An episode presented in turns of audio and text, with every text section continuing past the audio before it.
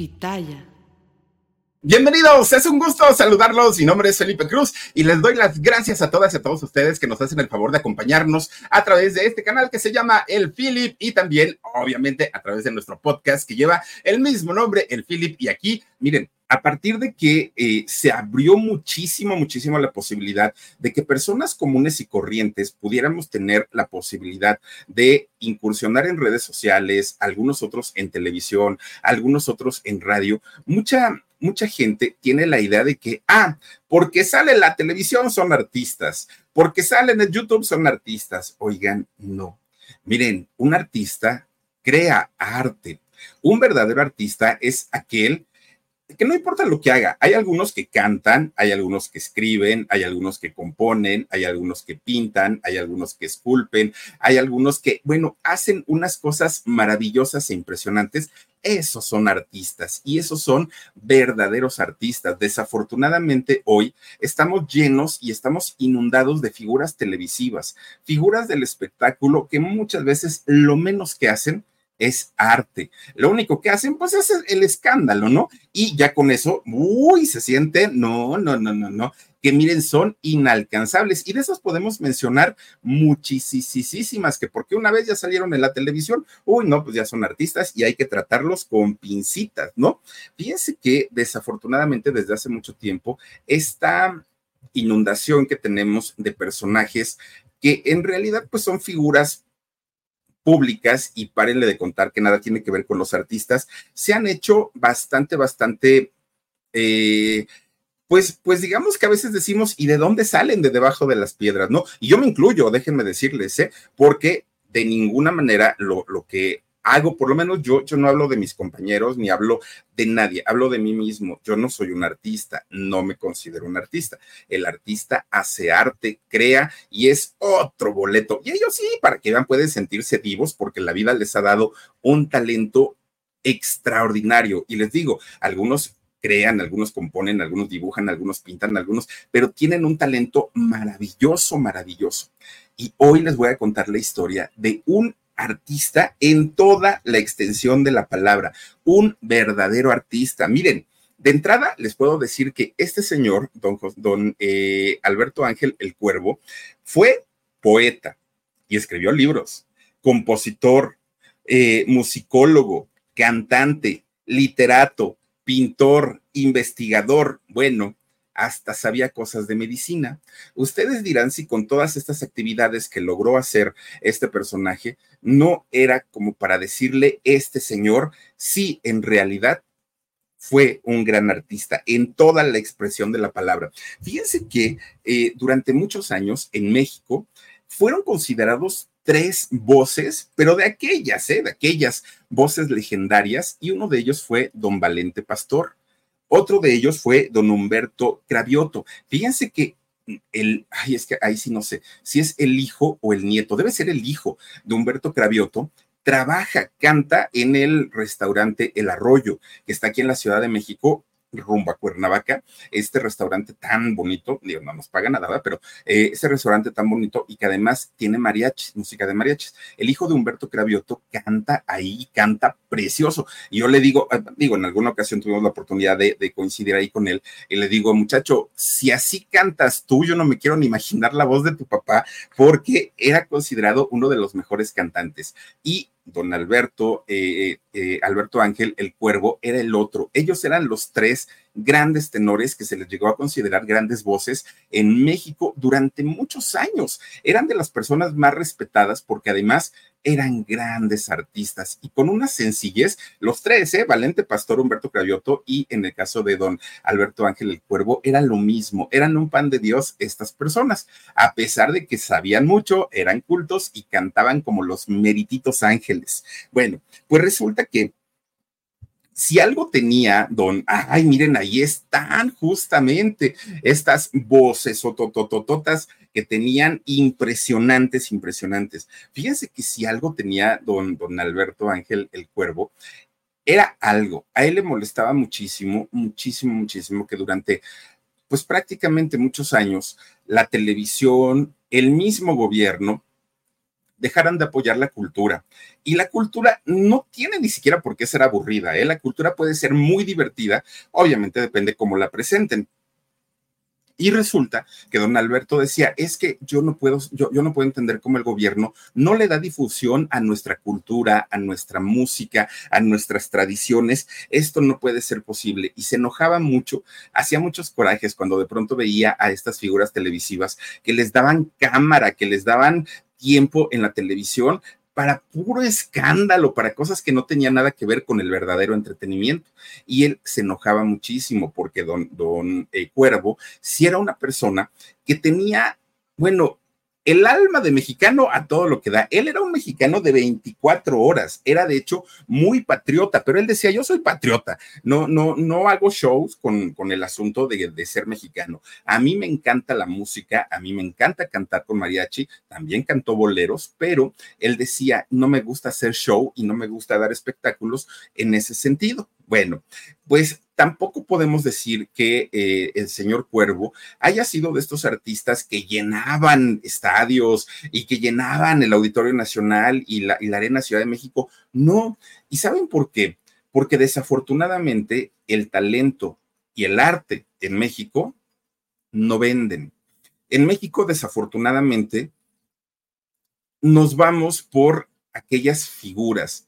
No cantan, no bailan, pero pues dan show, ¿no? Y entonces nos vamos por ese rollo. Pero a las personas que realmente les gusta eh, escuchar un espectáculo de calidad, eran las que iban a, los conciertos. Tampoco es que haya sido un gran vendedor de discos, aunque grabó muchos, tampoco lo era. Es decir, su, su carrera fue básicamente muy discreta, aunque sí fue bastante, bastante importante.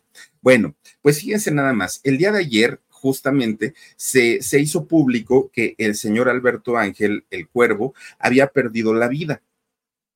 Y lo que sorprendió mucho, más que el fallecimiento como tal, pues fue la poca cobertura que tuvo. Fue el que pasó casi, casi desapercibido.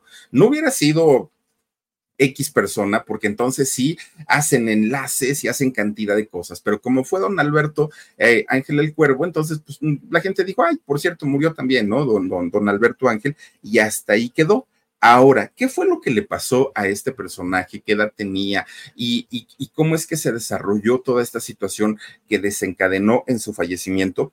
Fíjense que desde hace ya mucho tiempo se sabía que el señor Alberto Ángel el Cuervo padecía cáncer de tiroides. Yo no sé qué tan frecuente es este cáncer, pero hace poco yo eh, tuve una consulta con un endocrinólogo y él por primera vez en mi vida, porque nunca lo había hecho, me hizo una, um, un eh, ultrasonido en la, en la tiroides. Entonces hice esto, aquí me puso el gelecito y me empezó a revisar, a revisar, a revisar. Y ya me dijo, no, no tienes problema, estás bien. Si estás gordito es porque tragas mucho, pero no, no, no, no es que estés mal de la, de, de la tiroides, ¿no? Entonces, eh, don Alberto tenía este problema que, que le mm, empezó a dar eh, pues este tipo de problemas en la tiroides y posteriormente pues se hizo cáncer. Es, este cáncer se, se desarrolló además de todo, bastante, bastante rápido. Fíjense que la tiroides es esta, eh, ay, no sé qué será, eh, la, tiroides, pues un órgano, ¿no? Yo no sé si es una glándula o, qué será, pero controla el met metabolismo. Entonces, si la, si la tiroides falla, pues puede existir una subida, eh, subida de peso o bajada, dependiendo ahora sí el, el nivel que, que tenga uno. Pero con el cáncer, el dolor para el señor era muy fuerte. Y como está ubicada en la zona de la garganta, miren, ahí está justamente la, sí es creo que una glándula, la glándula eh, tiroidea, pues resulta que el señor, después de haber sido un gran cantante, casi no podía hablar. Eh, el señor Cuervo batallaba muchísimo, muchísimo para poder pedir las cosas necesarias o las cosas básicas. Y para él era muy complicado porque acostumbraba a cantar con ese voz no, no, no, no. De repente sentir que estaba perdiendo su voz era algo y fue algo bastante, bastante triste para don eh, Alberto Ángel el Cuervo. Bueno, pues resulta que desde hace pues como una semana más o menos, él eh, se puso muy mal. Fíjense que se, se, pone muy mal, él decía que le dolía mucho la garganta, su familia se preocupa y lo llevan al hospital. pero no era la primera vez que ingresaba. Debido al cáncer que tenía, ya eran como entradas y salidas constantes al hospital. Entonces la familia dijo, bueno, pues vamos a llevarlo, lo internamos, que lo, lo estabilicen y ya después vamos, a, vamos por él, ¿no? Entonces, pues la familia pensó que iba a ser de esa manera. Lamentablemente, pues eh, las cosas para don, don Alberto Ángel se complicaron tanto, tanto, tanto, que ya no salió. Fíjense que eh, el día de ayer pues desafortunadamente perdió la vida. Ahora, muchos medios incluso llegaron a comentar que había sido la cuestión del cáncer, ¿no? Lo que se lo había llevado. Pues no, fíjense que en realidad tanto como el cáncer fue a consecuencia, pero le pasó otra cosa que ahorita se las voy a platicar. De hecho, los primeros en publicar el sensible fallecimiento de don Alberto Ángel el Cuervo fue Carlos Cuevas, otro extraordinario cantante que ya ven que trae pleito con, su hermana, con Aida. Y otro de ellos, Rodrigo de la Cadena. Oigan, este muchacho qué bonito canta y toca el piano aparte de todo. Y es conductor, es cantante, es empresario, Rodrigo de la Cadena. Y eh, ellos fueron los dos primeros en publicar esta situación, a lo cual pocas celebridades se les sumaron a ofrecer las condolencias y todo. Les digo que como que lo dejaron pasar y realmente pues, todos dijeron, va, pues, pues órale, ¿no? ¿Qué, ¿Qué, rollo? Miren, ahí está justamente eh, anunciando pues esta, esta situación. Bueno, pues resulta que el nombre real, real de, de don Alberto Ángel el Cuervo era Alberto Rafael Bustillos Alamilla. Ese era su, su verdadero nombre, digo, con el que lo registraron sus papás. Él nació, de hecho, eh, en 1950, al momento de su fallecimiento. Miren, ahí está Rodrigo de la cadena. Yo, a Rodrigo lo conocí estando bien flaquito, pero bien flaquito. ¿Te acuerdas, Omar, cuando llegaba ya al fonógrafo y, y estaba súper flaquito, súper delgadito? De decir lo mismo. Yo al Philip lo conocí no estando tan botijón y miren nomás, ahora sí que Rodrigo, ¿a dónde venimos a parar? ¿No? Decía el Buki. Bueno, pues resulta que con 73 años de, de edad, eh, don, don Alberto, el cuervo, pues es que pierde la vida. Ahora, la historia justamente de su vida es bien interesante. Miren, él nace en, en, un pueblito de Veracruz llamado Nanchital Lázaro Cárdenas del Río. Él nació allá aunque cada que le preguntaban acerca de, sus orígenes, él decía, yo soy de Minatitlán, decía el cuervo, ¿no? Y esto lo decía porque sus papás, siendo muy jovencito, eh, Alberto, se lo llevaron a vivir a Minatitlán. Entonces, él, los recuerdos que llegaba a tener eran de Minatitlán, Veracruz, y no justamente de Nanchitlán, de, de allá de Lázaro Cárdenas. Casi no se acuerda, pero ahí fue donde nació. Bueno, pues resulta que el padre de él, don eh, Alonso Bustillos, fíjense que aparte de todo, un hombre sumamente trabajador. Y fíjense que don Alonso le encantaba, pero le encantaba ponerse a cantar, pero cantaba con un sentimiento, pero no era profesional, él lo hacía solamente en su trabajo. Y de hecho, cuando nace su, su hijo, el, el cuervito, pues el niño se ponía a cantar igual con su papá. Y como ni siquiera podía hablar, porque les estoy hablando que el chamaco tenía como tres años, pues solamente lo arremedaba, ¿no? Solamente así como que, ah, pues, pues trataba de decir palabras, pero ni siquiera entendía. Y entonces el niño, pues empezó a tener ese amor por la música. Por otro lado, doña Carmen Almilla fue una mujer que estaba dedicada al cuidado de su familia, al cuidado de los hijos, como se acostumbraba en aquellos años. Bueno, pues resulta que siendo tan, tan bueno para el canto, el cuervito desde que era chiquito, cuando cumple cuatro años, que apenas si podían dar el chamaco y ya, lo, ya le ponían su sombrerito y todo, pues resulta que hubo un, evento, hubo un evento entre Minatitlán y Coatzacoalcos, allá en Veracruz. Y entonces, pues dijeron, pues es que no van a venir los artistas. Y entonces, fíjense que don Alonso, su papá, dijo, yo tengo un hijo que canta muy bonito y aparte es como un charro porque se pone su sombrero y todo. Y entonces los organizadores dijeron, pues tráelo y que cante. Lo que nunca les dijo don Alonso es que ese chamaco tenía cuatro años cuatro años. Y entonces lo que hicieron, fíjense nada más, le ponen su, su este sombrero de charro, le ponen su chalequito así brillosito, le pintan sus bigotes, obviamente se, veía que era un niño, ¿no? Le ponen sus bigotes, le, le acomodan sus patillas, lo vistieron bien bonito y sale a cantar el chamaco en ese evento cuatro años tenía, pues imagínense, el mariachi todos grandotes y el chamaco que ni sabía, o sea, la verdad ni sabía, estaba bien chiquito. Ah, eso sí, las botas con espuelas y hasta sus pistolitas esas de juguete, ¿no? Que llevaba alrededor. El chamaco pues se divirtió mucho, mucho, mucho, pero pues, pues no, no era lo que el pueblo esperaba, ¿no? Sin embargo, la gente se conmovió tanto que comenzaron a aplaudirle. Y cuando las señoras iban y lo abrazaban, porque pues, les gustó mucho el, el ver, o sea, les causó curiosidad, ¿no? Ver al niño, iban las señoras y lo abrazaban pues no, el chamaco dejaba todas manchadas a la señora porque sus bigotes y sus patillas se las habían hecho con el tizne, con el, el, este, ¿cómo se llama? Con la ceniza de las brasas de donde cocinaba la mamá. Entonces, pues ahí hizo un embarradero de cenizas por todos lados, pero el chamaco muy contento porque ya había cantado desde esos cuatro años y que probó un escenario y que probó los aplausos, el cuervito dijo, mm, esto es lo mío, ¿no? De aquí ya nadie me baja de los escenarios porque yo lo que quiero es cantar.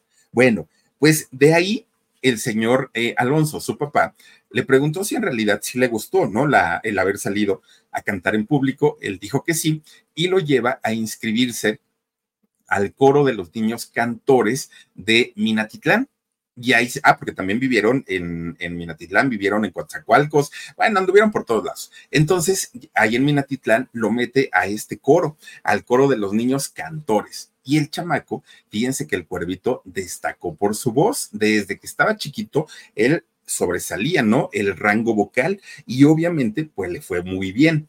En este coro, quien les daba eh, clases, quien les daba las clases de música, era un hombre llamado Miguel López que Miguel López era un sacerdote.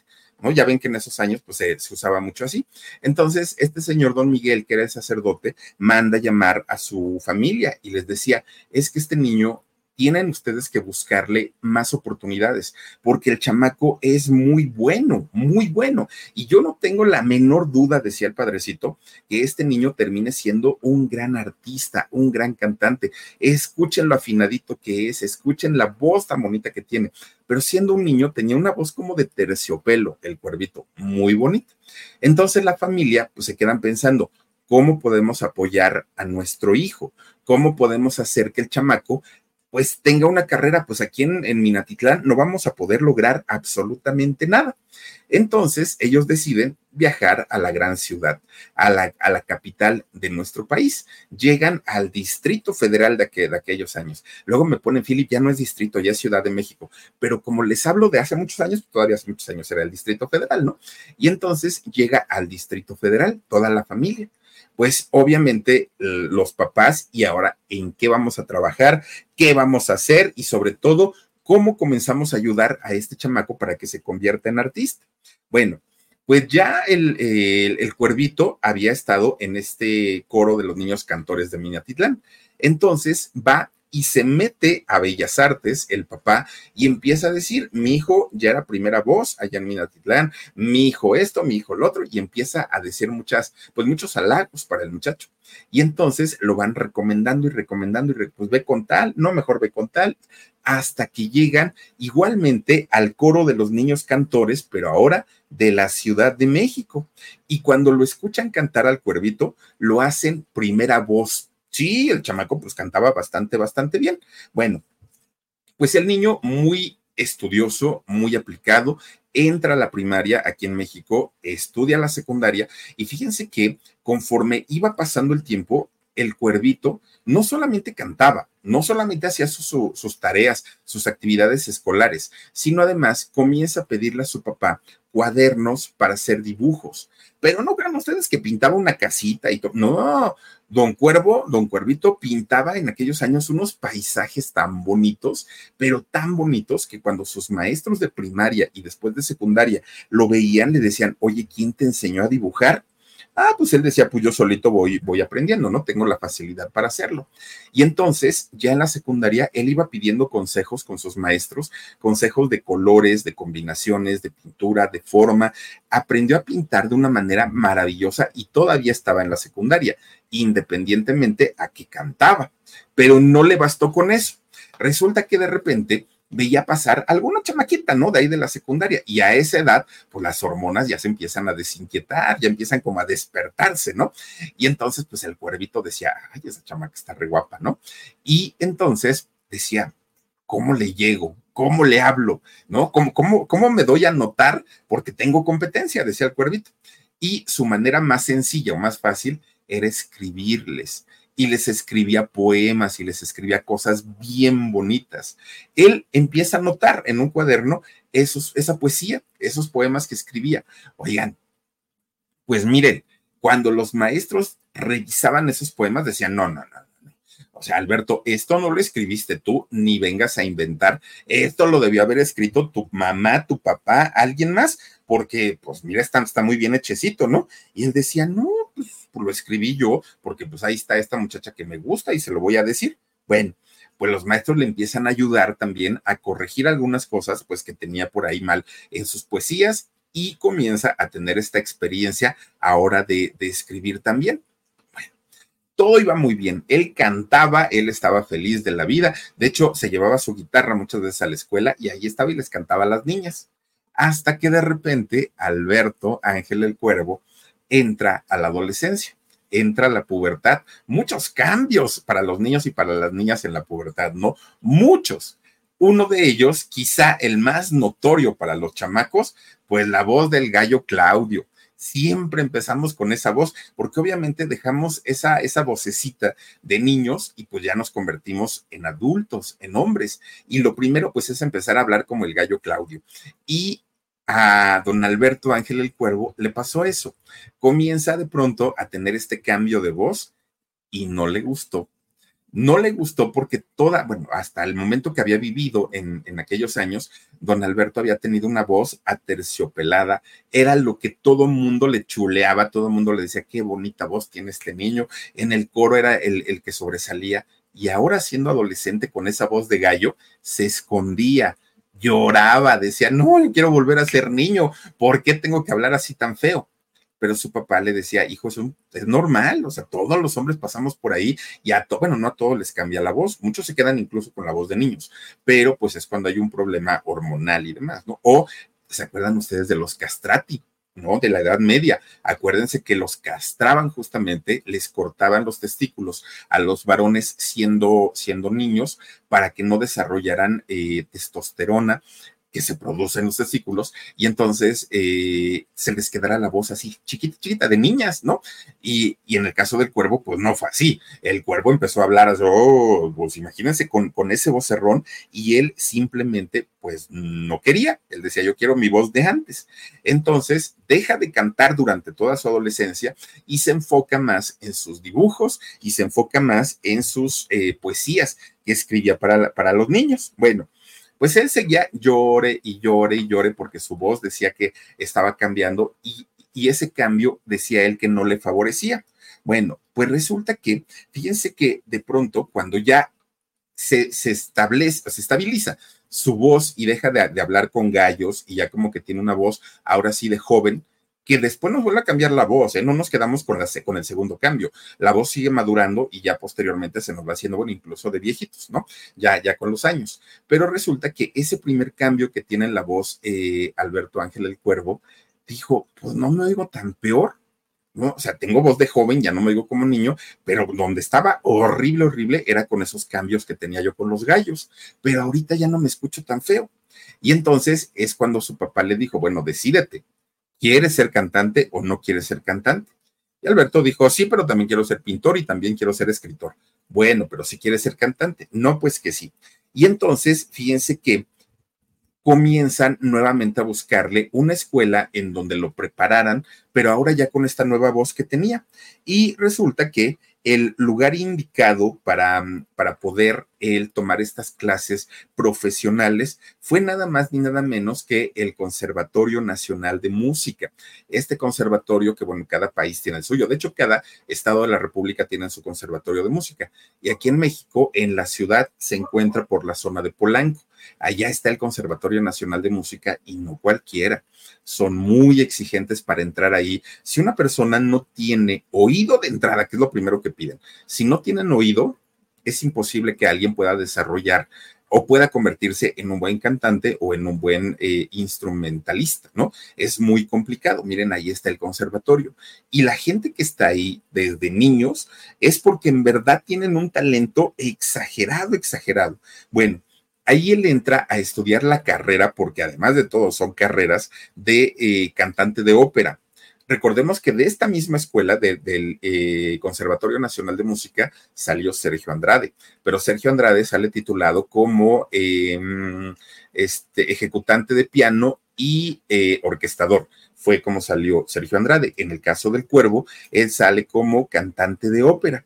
Posteriormente tomó clases también en la Escuela Nacional de Música que pertenece a la UNAM y posteriormente lo metieron a estudiar también a la Escuela de Bellas Artes. Entonces, imagínense ustedes la preparación que tenía este muchacho siendo muy jovencito. O sea, desde que era niño prácticamente estaba muy, muy, muy preparado. Incluso, fíjense que también eh, tomó clases en la Escuela de Música del Politécnico y su papá le contrató un profesor particular para que también le, le enseñara. Bueno, obviamente todo esto hizo que este señor fuera uno de los más preparados. Conocía la historia de la música, conocía la historia de los cantantes, conocía la historia de los instrumentos. Un hombre por donde lo quieran ver preparado y además con un vocerrón, no, no, no, no, tremendo, tremendo, tremendo. Pero independientemente a eso, don Alberto Ángel el Cuervo nunca dejó de estudiar, nunca dejó de llevar una carrera académica.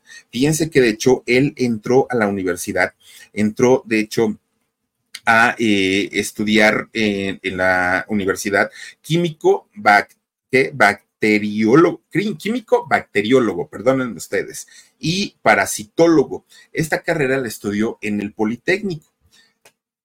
Y todo esto pues no tenía nada que ver, ¿no? Con, con la música o con el arte, pero finalmente era algo que a él le llamaba la atención. Cuando él entra al Instituto Politécnico Nacional, lo ven que era un hombre grandote, que era un hombre fornido, porque pues así era don, don Cuervo, muy fornido, y en el poli le dicen, oye, ¿no te interesaría entrar a jugar fútbol americano con las Águilas Blancas? ¿Sí? Con este equipo que tiene toda la vida peleándose con, los Pumas de la universidad, ¿no? Y entonces, don, don eh, Alberto dijo, sí, sí, sí me interesaría. Y comienza a jugar eh, ahí fútbol americano en el poli. Obviamente, si él ya tenía de por sí un buen físico desarrollado, cuando comienza a jugar americano, pues se puso más ponchadote como que, como que adquirió volumen, ¿no? En, en, el cuerpo y la verdad es que pues adquirió un físico en el que las muchachas se fijaban mucho. De por sí la chamaca, pues miren, cuando hay jugadores de fútbol o de americano, de lo que sea, pues ahí están, ¿no? Así como que pues, vamos a ver qué agarramos. Y en el caso de Don Cuervo fue exactamente lo mismo. Pues él decía, sí quiero tener novia, pero yo quiero estar mejor preparado. Y entonces cuando termina de estudiar esto de químico, bacteriólogo y parasitólogo, se va a la UNAM. Fíjense nada más, no es cierto a la UNAM, no, a la UAM, a la Universidad Autónoma Metropolitana. Se va para allá a estudiar psicología y medicina esas dos carreras yo no sé si las terminó o no las terminó, pero a final de cuentas el cuervo entró a la, a la UAM, que también los exámenes de admisión para la UAM no son enchiladas, no son cualquier cosa y él logró entrar ahí. Ahora uno dice, ¿y a poco le daba tiempo de hacer todo eso al cuervo?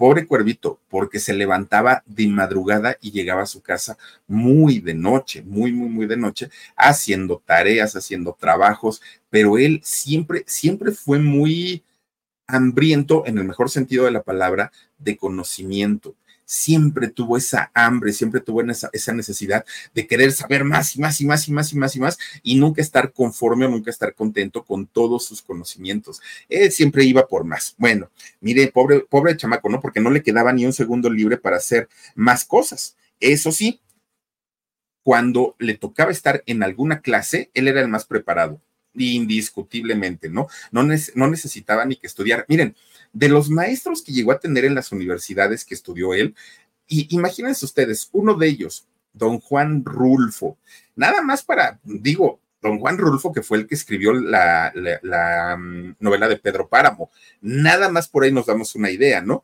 Don José Revueltas fue otro de sus profesores, el que escribió El Apando, que hasta se hizo película de ahí.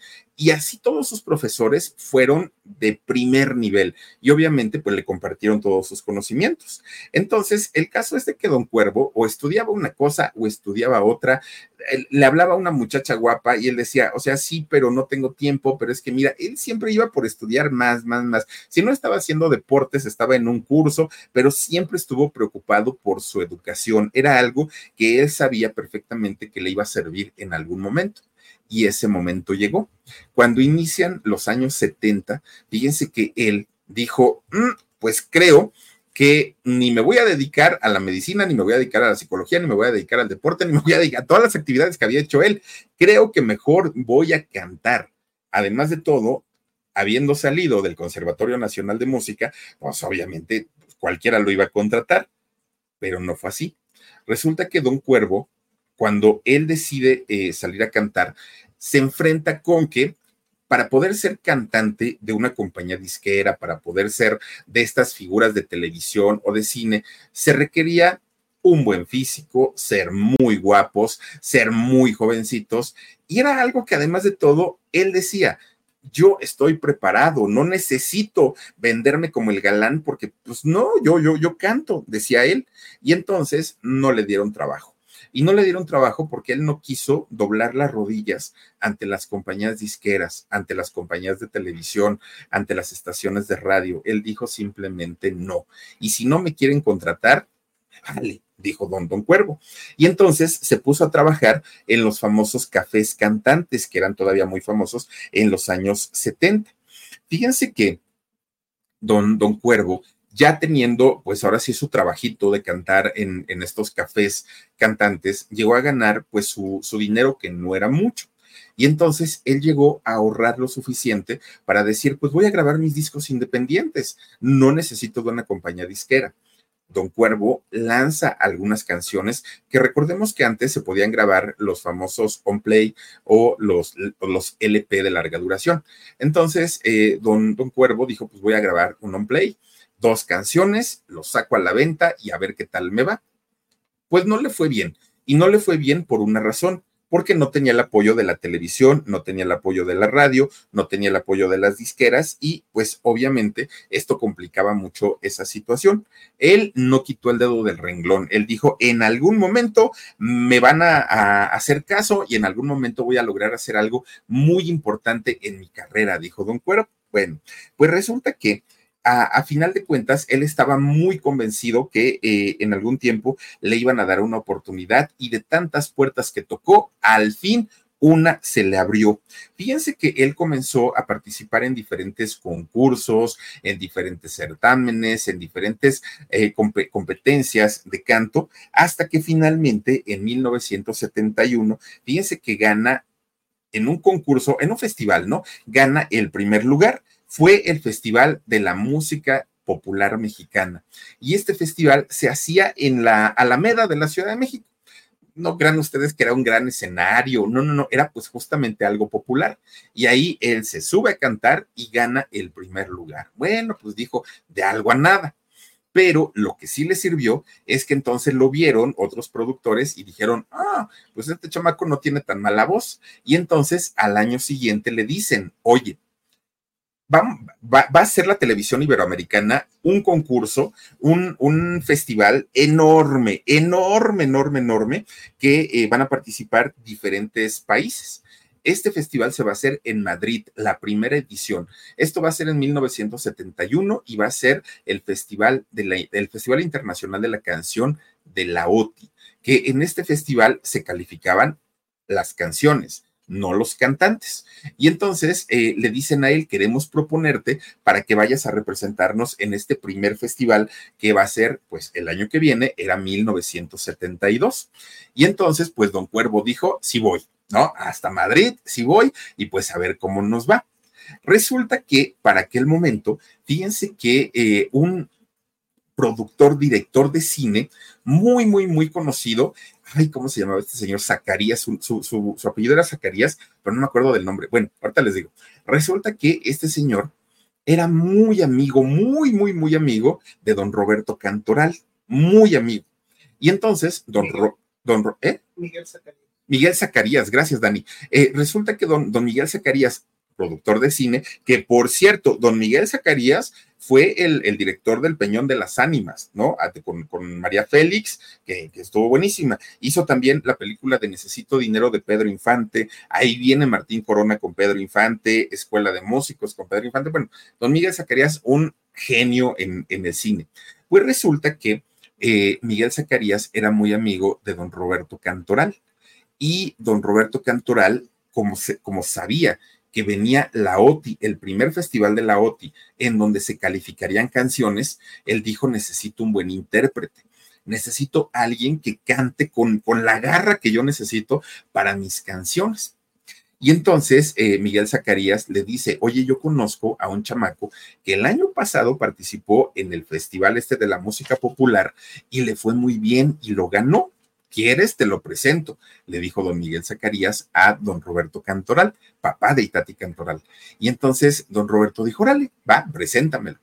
Cuando Miguel Zacarías le presenta a don Cuervo, a eh, don Roberto Cantoral, se, se, cayeron muy bien, o sea, fue como que la química inmediata, ¿no? Y entonces, fíjense que le dijo, oye, yo, muchacho, yo no sabía, pero la canción con la que ganaste el año pasado en el Festival de la, de la Canción Popular, de la Música Popular, era mía. Esa canción yo la compuse. Ay, pues dijo Don Cuervo, perdóneme, pero pues ahora sí que pues, muchas gracias, ¿no? Pero pues sí, sí agarré esa canción. Bueno, pues entonces le dice, ahora te vas a ir para allá, para, para España, te vas a ir a Madrid a participar con una canción mía. No, pues que sí. Y entonces eh, se, la, se escribe, fíjense, don, don Roberto Cantoral le escribe esta canción que pues fue, yo creo que de, la, de, de, las mejores que se presentaron allí en el festival. La canción se llama Yo no voy a la guerra. La ensaya el cuervo y llega el momento en el que viaja junto a Roberto Cantoral y se van para Madrid a este Festival Internacional de la Canción en la OT. Ahí está el video, por cierto, en YouTube, donde participa el, el cuervo presentando esta canción de don Roberto Cantoral, la de este Yo no voy a la guerra. Bueno, pues fíjense, sale, se abre el telón para que cante don Cuervo allá en España y sale con una energía tremenda cantar el cuervo, ¿no? Pero tremenda, tremenda.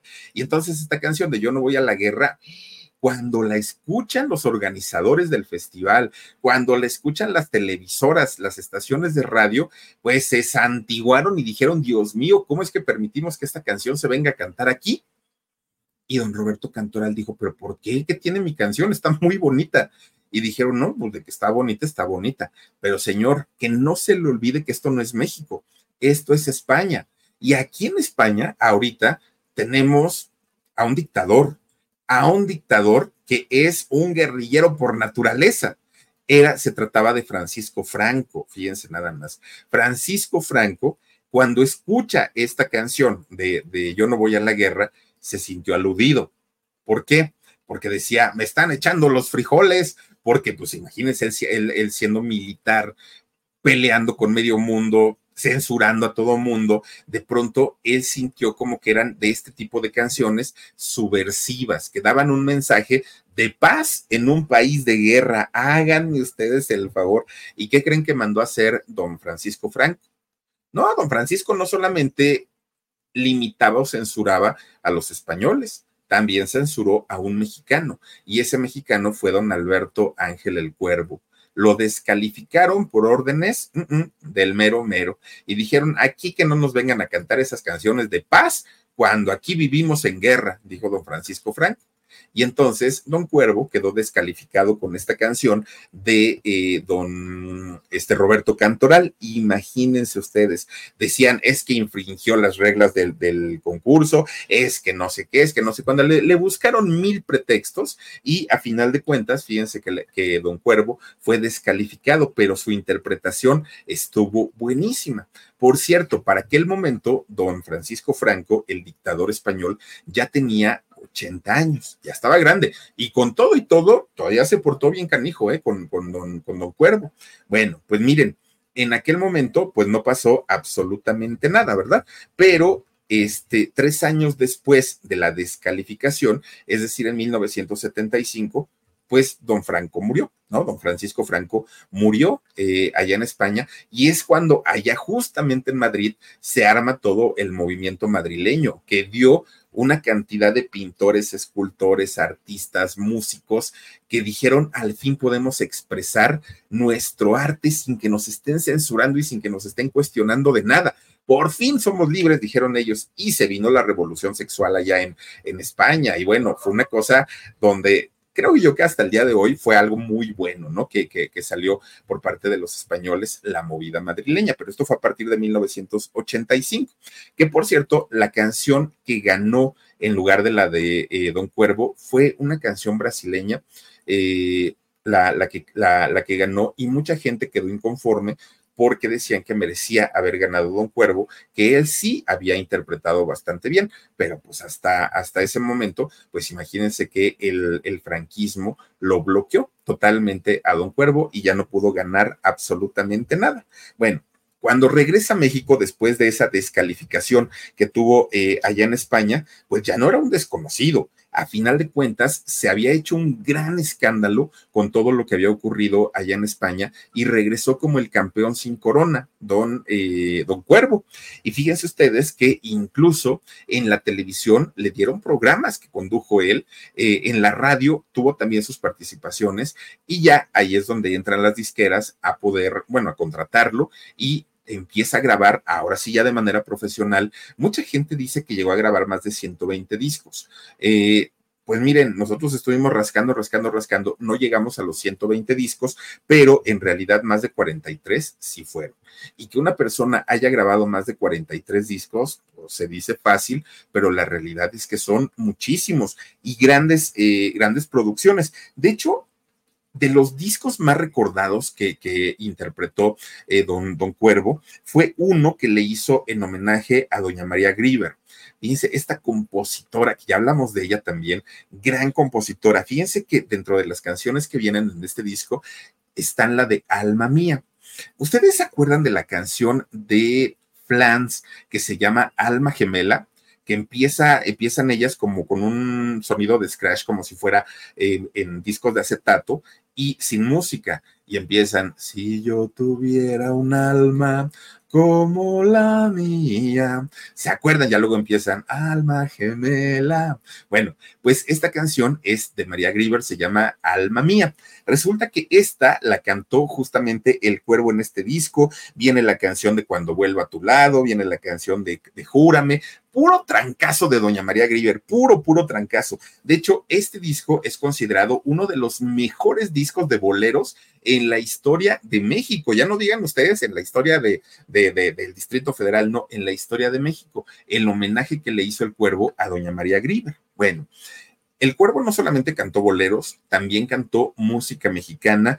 Bueno, incluso fíjense que el Cuervo llegó a cantar en inglés y en francés. Era un hombre tan, tan, tan preparado que llegó eh, a componer en estos, en estos idiomas. Y fíjense que cuando él cumple 35 años, fue declarado embajador de la música mexicana en Europa a ese punto y a ese nivel llegó a tener tanta fama don, don Cuervo. La verdad es que fue un hombre bastante, bastante preparado.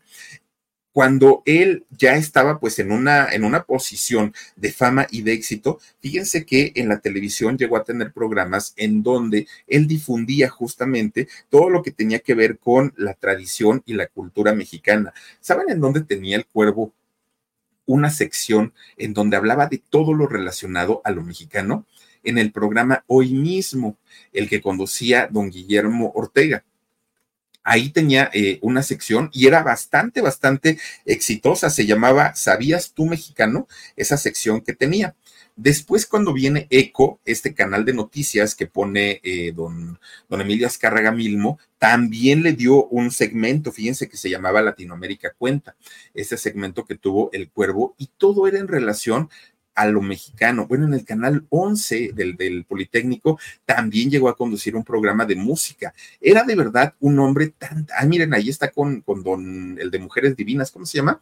Este, ay, se me olvidó, el de hablando de mujeres y traiciones, se fueron consumiendo las botellas, ¿cómo se llama? El compositor Omar, ahí se, don Martín Urieta, miren nada más, ahí está. Bueno, pues el señor en realidad llegó a tener, pues sí, mucha fama, mucho éxito, pero ¿qué creen?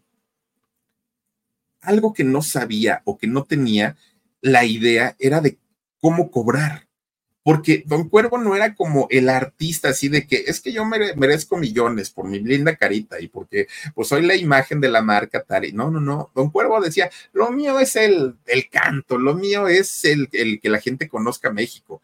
Y dicen por ahí, como te ven, te tratan y entonces a don Cuervo le ofrecían muy poquito y él aceptaba pues esos, esos trabajos porque él pensaba que así se manejaba la televisión. Obviamente pues ya después se enteró que las cosas no, no eran como él creía, ¿no? Y que había gente que no hacía nada en realidad y que ganaba muchísimo, muchísimo dinero. Entonces él se decepciona un poquito de la música y deja de lado el, el asunto de la conducción. Y fíjense que lo que se enfoca a hacer durante algún tiempo es en convertirse en maestro de pintura ahí en el Politécnico. De hecho, también fue eh, titular de eh, Cultura en la Escuela Superior de Ingeniería, de Mecánica y de Electricidad, ahí en el Politécnico. Les digo que este señor, o sea, en realidad fue un hombre bastante, bastante preparado. Allí en el Politécnico tuvo el taller de canto y de, de conjuntos corales en el mismo Politécnico. Y todo eso sin descuidar que siempre dio clases de música o de canto ah, de manera particular un hombre tan culto que logró escribir seis libros. Seis libros escribió don, Cuervo. Y fíjense que, aunque no le gustaba mucho el asunto de, de, las redes sociales y del Twitter y del Instagram y del Facebook y todo, él sabía perfectamente que era lo nuevo, que era la tecnología y que no podía dejarla a un lado. ¿Y qué creen que hizo? Pues don Cuervo, aunque ustedes lo duden, se convirtió en influencer. Resulta que don, don Alberto Ángel el Cuervo abre su cuenta de Instagram y obviamente promoviendo todo lo mexicano e inmediatamente comenzó a tener una cantidad tremenda de seguidores que le decían, oiga, don Cuervo, pues ¿por qué no se conecta con nosotros y nos platica alguna de sus anécdotas?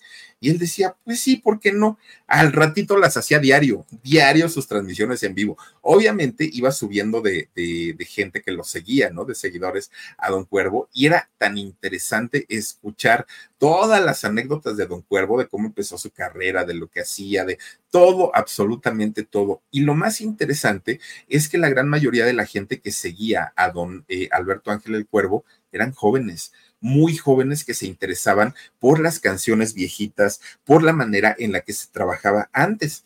Tanto fue el éxito que tuvo en sus en vivo de, de, de Instagram, don Alberto Ángel el Cuervo, que al poco tiempo la cadena ABC Radio, que existe aquí en México, pues resulta que le dijo, pues nosotros te pagamos para que transmitamos también tus, tus eh, transmisiones de, de Instagram, pero como si fueran programas de radio y las pasamos los sábados en la mañana. ¿Puedes o no puedes? Ah, pues por mí póngalas, dijo don, don Alberto, ¿no? Pues yo no tengo ningún problema. Y se convirtió en influencer y en locutor, fíjense nada más, hasta eso. Bueno, pues resulta que ya conforme va, van pasando los años y el señor se va cansando, el señor va teniendo, pues obviamente achaques correspondientes a la edad. Él quería seguir trabajando, don, don Alberto quería seguir trabajando, quería seguir cantándose, quería seguir haciendo lo que le apasionaba tanto y tanto y tanto. Pero fíjense que fue cuando eh, tiene que recurrir al médico justamente por estos dolores tan tremendos que tenía en la garganta y por el cansancio que no lo dejaba. Y entonces es cuando le fue diagnosticado el cáncer de tiroides a don Alberto Ángel el Cuervo, algo que yo creo que cuando dicen cáncer, la, simple palabra puede tirar a cualquier persona, a cualquier persona. Y fíjense que todavía, a pesar de que él ya sabía que estaba enfermo, que padecía cáncer, él quería seguir trabajando, quería seguir cantando, incluso llega la pandemia. Y fíjense que lo primero que hizo cuando salieron las vacunas fue de los primeritos en vacunarse, porque decía, con mi condición de cáncer, peligro más. Entonces, a mí no me interesa que digan que las vacunas, yo, yo me voy a vacunar porque quiero vivir, decía Don Cuervo, y libró la pandemia. De hecho, fíjense que cuando, ¿se acuerdan que cuando estaba en pleno la pandemia, hubo mucha gente, muchos artistas que hicieron sus conciertos y los vendían en redes sociales, que decían, si quieren estar en el concierto de Alejandra Guzmán o de, este Alejandro Fernández, pues pagan 100 pesos, 80 pesos y pueden entrar y pueden ver los shows pues resulta que don Alberto dijo, no, yo voy a hacer una obra de teatro, yo no voy a hacer un concierto, pero no le voy a cobrar a la gente. Les digo que no sabía cobrar, don Alberto. Entonces decía, este, yo no le quiero cobrar a la gente, porque aparte ni iban a ir, o sea, ¿para qué les cobro? Pues que se conecten gratis, decía. Pero entonces mucha gente que estaba a su alrededor le dijeron, oiga, don Alberto, usted está enfermo, necesita dinero, eh, la gente es bien buena onda y cuando saben que, pues, eh, usted está, cuando saben, se enteren que usted está trabajando, van a querer pagar, o sea, un boleto, no les cobre mucho, pero sí cóbreles algo. Y don, Cuervo dijo, bueno, vamos a hacer algo. Publiquen entonces ahí en donde tengan que publicar que el que quiera hacer algún donativo es bien recibido. Y el que no, que ni se preocupe y pueden entrar y pueden ver mi obra y lo que quieran. El asunto es que nadie se quede sin verla, dijo don Cuervo, ¿no? Estaba muy ilusionado con esto. Hizo su obra, se conectó mucha gente, le llegó apoyo a don Cuervo, porque miren, es, esa manera de trabajar era pues bastante, bastante interesante. Obviamente, todo esto fue muy bien visto por el público y mucha gente lo, lo apoyó, ¿no? Le preguntaba, ¿qué necesita don Alberto? Bueno, pues resulta que empiezan a planear un homenaje, un homenaje por sus 50 años de carrera. Para ese momento todavía estaba la pandemia, ¿no? Eh, pues nos traía muy asoleados a todos. Y resulta que muchos de los cantantes que se iban a reunir para este homenaje, muchos de ellos lamentablemente perdieron la vida durante la pandemia. Obviamente, pues muchos eran contemporáneos de él, muchos eran ah, mayores que él y esto generaba pues obviamente un mayor riesgo y muchos cantantes perdieron la vida durante este tiempo.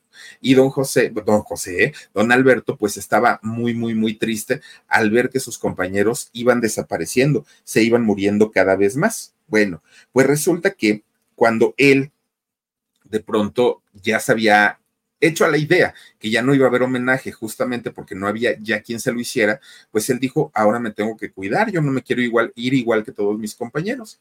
Se empezó a cuidar, la pandemia bajó muchísimo, como, como está ahorita, bendito sea Dios, y fíjense que él es cuando dijo, creo que ya pasó el peligro, creo que ya puedo salir, las cosas están mucho mejor. Y efectivamente, él comienza a tratar de hacer una vida normal a pesar de su cáncer, pero ya el cáncer lo tenía tan avanzado que ya no podía casi hablar. Entonces es cuando se pone mal el fin de semana pasado, su familia lo interna, lo llevan al hospital y es donde desafortunadamente al señor le viene un paro cardiorrespiratorio.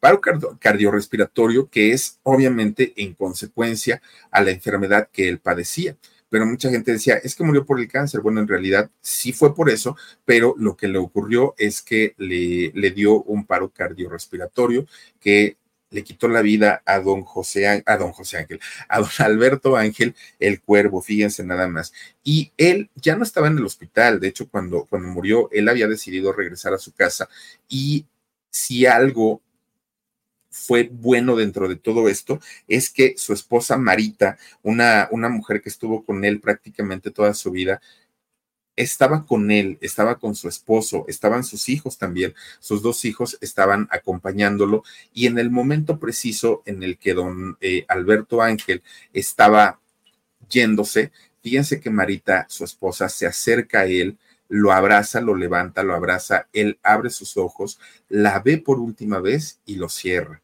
Y en ese momento, don Alberto Ángel el Cuervo pierde la vida. Fíjense nada más, una cosa pues muy, muy, muy triste, aunque el, el, hecho de que su familia estuviera ahí con él, pues creo yo que fue algo muy bueno, ¿no? A final de cuentas, bueno, algo que, que, dejó pendiente, por ejemplo, don Alberto, es que iba a grabar un, un disco con el nieto de don Jorge Negrete, con Rafael, eh, Rafael Negrete, iban a grabar un disco y eso ya no se pudo realizar, quedó hasta ahí. 50 años de carrera fueron los que tuvo don, don Alberto y de los éxitos que se le conocen, que son como de los más conocidos de don Alberto, son El Pastor, ¿se acuerdan de esa canción del flautín? Esa, esa canción, El Crucifijo de Piedra, eh, Soy mexicano, El Campeón, son canciones como que fueron de las más conocidas de don Alberto Ángel el Cuervo. Y fíjense nada más esta canción de Yo no voy a la guerra, que además la letra es muy bonita, una letra de don Roberto Cantoral, pues resulta que le costó haber sido descalificado del primer, del, del primer Festival Internacional de la OTI allá en España, se regresó sin premio, pero eso le valió para que pudiera ser visto por otros productores y ahí comenzará la historia de don Alberto Ángel el Cuervo. Y pues en paz descanse don Alberto que seguramente su música se seguirá escuchando por mucho tiempo y habrá mucha gente que diga él me dio clases, habrá gente que diga yo le aprendí esto, habrá gente que diga es que era un gran ser humano, en fin, una persona que estuvo presente en muchas actividades. Pero bueno, hasta ahí con la vida y obra de don Alberto Ángel el Cuervo, que en paz descanse donde quiera que se encuentre. Gracias por habernos dado entretenimiento y de mucha calidad. Por lo pronto, y antes de irnos, vamos a mandar saluditos a Hilda Soto. Dice, qué tristeza saber que falleciera por una enfermedad, pero dejó un gran legado. Sí, Hilda, sí, sí, sí, eso indiscutiblemente. Alicia Lozano, hola Filip, muchas gracias por tus historias tan interesantes y bien contadas. Descanse en paz, señor grande. Muchísimas gracias, Blanquita Hernández. Filip, saluditos, excelente narración. Gracias, Blanquita. Te mando un besote. Muchas gracias también a María del Rocío Velázquez. Fue un hombre tan talentoso y un gran ser humano, que en paz descanse. Muchísimas gracias, María del Rocío. Un beso. Laurita García, saludos, Philip. Hola, Laurita, muchas gracias por estar aquí. Micaela Mata Ledesma dice, buenas noches, Philip. Te saludo desde Doctor Mora, Guanajuato, escuchándote como todos los días. Una historia muy interesante de don Alberto, una persona con un acervo muy grande. Qué persona tan culta. Mucho, mucho. Y hoy, de verdad que yo, yo, yo sí me sorprendo con la cantidad de gente famosa y que ya se sienten, ay Dios mío, no, no, no, no, no. Hola Lidia Brito. Pepino Rosas, muchísimas gracias Pepino, un beso para ti, gracias también a Bertita Rubio, dice qué pérdida tan grande. ¿Y, sabes qué es lo más triste? Pues que pasó no, y no debió haber sido así. Yesenia Núñez, muy bonita historia, la del gran señor Cuervo. Saludos, Philip. Muchísimas gracias, Yesenia. Tío, vergüenzas de la Fernan dice, dile, dile al médico, eh, ¿qué dice? Ah, día del médico y tú mutis. No, no, no, tío. Te felicitamos en el En Shock y hoy te felicitamos también. Para quien no lo sepa, nuestro tío, eh, es que le iba a decir un nombre, pero el tío se lo cambia todos los días. Nuestro tío es doctor oftalmólogo. Un día voy a ir a que me revises, tío, a ver tú qué me encuentras. Pero eh, resulta que él es eh, médico. De hecho, al, al, tío lo conocimos, tuvimos la oportunidad de conocerlo, Jorgito y yo, gracias a nuestro queridísimo amigo, el doctor Besucón. Doctor, te mandamos besos a donde quiera que te encuentres. Yo al doctor Besucón le tengo un agradecimiento enorme, enorme, nuestro querido doctor tan, tan, tan chulo, que lo vimos un día que vino y nos fuimos a echar unos tequilas justamente allá al arroyo y eh, nos la pasamos muy bien. Y gracias al doctor Besucón conocimos al tío. Entonces, claro, tío, por supuesto que eh, en el Día del Médico, besos y, abrazos hasta el cielo para nuestro doctor Besucón. Y a ti, mi querido tío, te mandamos besos, abrazos y felicitaciones. Esther Zamudio, saludos, tío querido. Miren, ya ven, ya ven. José Manuel Vitales Montes dice, quién sabe por qué, pero nunca me gustó su forma de cantar. Siempre abusaba de su calidad vocal es, es, que mira, cuando alguien tiene de verdad mucho talento, se le hace tan fácil hacer los falsetes y esto y aquello, que muchas veces sí decimos, ay, ya bájele tantito, ¿no? Es muy exagerado. Pero la gente que sabe y que conoce de esto, de, de, de la música que él cantaba, dicen que era una eminencia, y no lo dudo. En el conservatorio, no creo que le hayan enseñado cosas ahí, ahí se va. Yo creo que estaba muy bien preparado. Marlene Monroy dice: Hola, Philip, saludos. Hola, Marlene, te mando un beso. Muchísimas gracias. Y por último, Alicia Lozano dice: Philip, ¿dónde están las personas con ese corazón? No sé, fíjate. Ah, yo, yo, yo quisiera, yo quisiera saber lo mismo, ¿sabes? Quisiera saber exactamente eso. Pero bueno, oigan, pues ya nos vamos. Muchísimas gracias a todas y a todos ustedes que nos han acompañado en esta noche. Gracias, gracias, gracias. Hoy no íbamos con la historia de, don Alberto Ángel el Cuervo, no íbamos a hablar de él, pero de verdad, o sea, a mí me dio mucha mucha nostalgia y mucha pena que de un hombre tan, tan, tan preparado, tan culto, se dijeran tan pocas cosas. Y yo creo que una vida como la de él se necesitaba contar, creo yo. Y por eso eh, cambiamos, ¿no? Pero el día de mañana les voy a platicar la historia, híjole, la que vamos a contar hoy. Es un bueno, ya hoy ya es un adulto como yo, ¿no? Ya, ya, ya, ya estamos más para allá que para acá. Pero en su adolescencia, oigan, este chamaco robó corazones. Pero miren, así traía las chamacas en los años 90. Y resulta, pues que al poco tiempo nos sale con que no, pues habrá muchas chamacas que quieran conmigo, dijo él. pero yo nomás quiero con uno. Así lo dijo. Ya mañana les platico y mañana les cuento todo. Por lo pronto, ya nos vamos. Les mando muchos besos. Gracias por haberse conectado con nosotros. Gracias, Omarcito Benumea. Gracias, Dani Álvarez. Y gracias sobre todo a ustedes que nos han hecho el favor de acompañarnos en esta noche. Cuídense mucho. Les mando besos. Adiós.